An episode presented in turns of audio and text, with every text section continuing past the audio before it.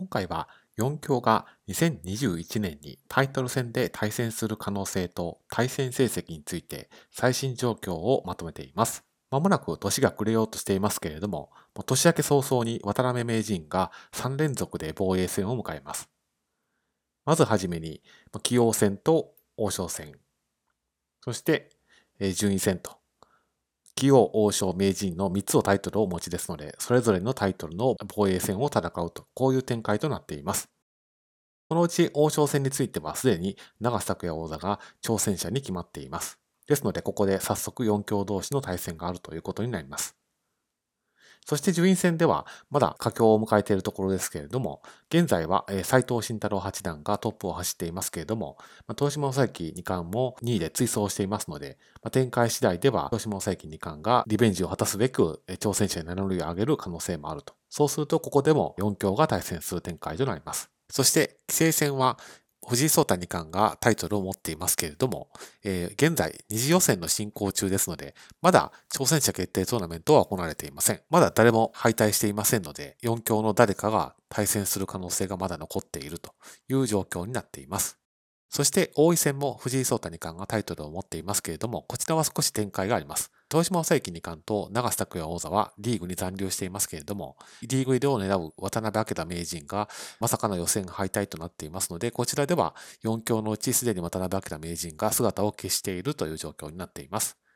で、この後の栄養戦、そして王座戦、竜王戦については、えまだ、え挑戦者決定トーナメントとか、ま、本戦トーナメントはまだ行われていません。ですので、4強が対戦するタイトル戦っていうふうに限定をすると、まず棋王戦は消えて、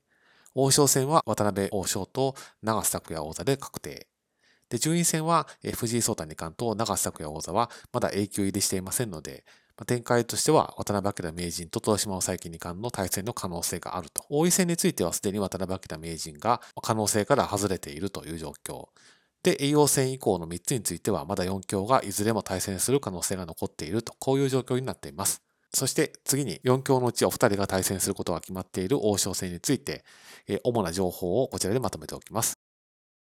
まず、渡辺明名人は順位戦で名人。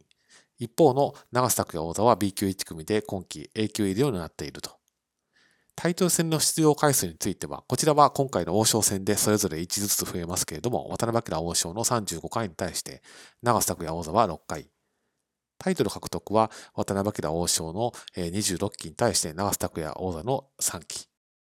通算勝率は渡辺明王将の6割6分3厘に対して長瀬拓也王座の7割1分8厘。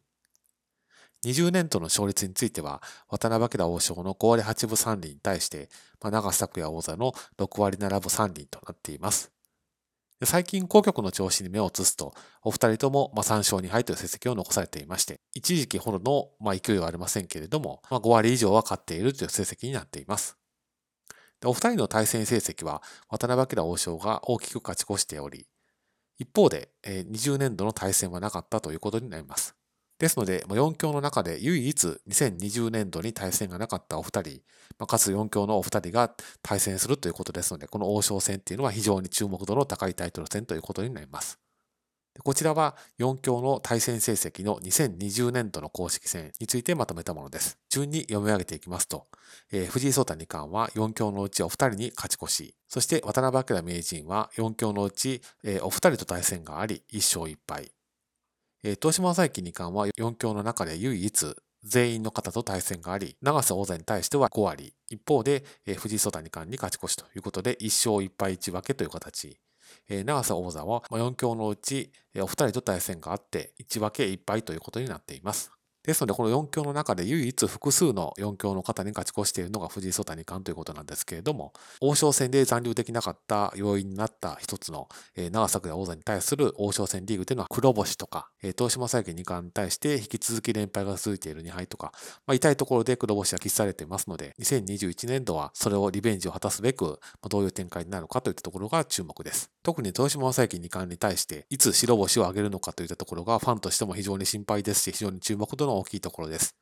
このお二人については、栄王戦と竜王戦で対戦する可能性がまだ残されていますので、このお二人が行戦が竜王戦で対戦すればいいなというふうに願っています。以上をまとめますと、2021年1月以降も4強を中心にタイトル戦は回っていくはずですので、今後も引き続き当動画ではこの4強の動きに注目していきたいなと思っています。